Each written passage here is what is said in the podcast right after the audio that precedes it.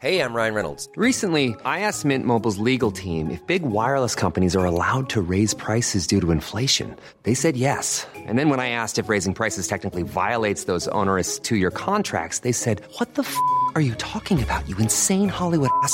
So to recap, we're cutting the price of Mint Unlimited from $30 a month to just $15 a month. Give it a try at mintmobile.com slash switch. $45 up front for three months plus taxes and fees. Promo rate for new customers for limited time. Unlimited more than 40 gigabytes per month. Slows. Full terms at mintmobile.com. Heraldo Podcast, un lugar para tus oídos. Noticias del Heraldo de México.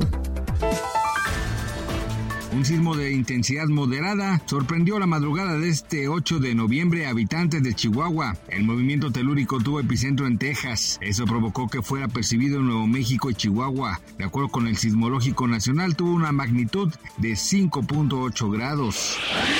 Familiares de una pareja que fueron atropellados por policías mantienen bloqueado periférico norte en demanda por el pago de atención médica para las víctimas, del cual el gobierno de Naucalpan no quiere hacerse cargo. Los manifestantes dicen que no se moverán del lugar hasta tener una respuesta de la presidencia municipal.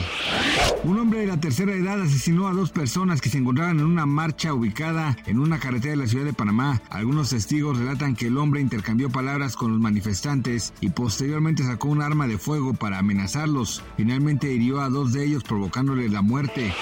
Este martes 7 de noviembre se llevó a cabo la segunda audiencia pública para la regulación de fenómenos aéreos anómalos no identificados en México. En esta ocasión fue Claudio Yarto, integrante del grupo Calop, quien mencionó haber visto objetos voladores no identificados, mismos que ha grabado y ha enviado a Jaime Maussan para su investigación.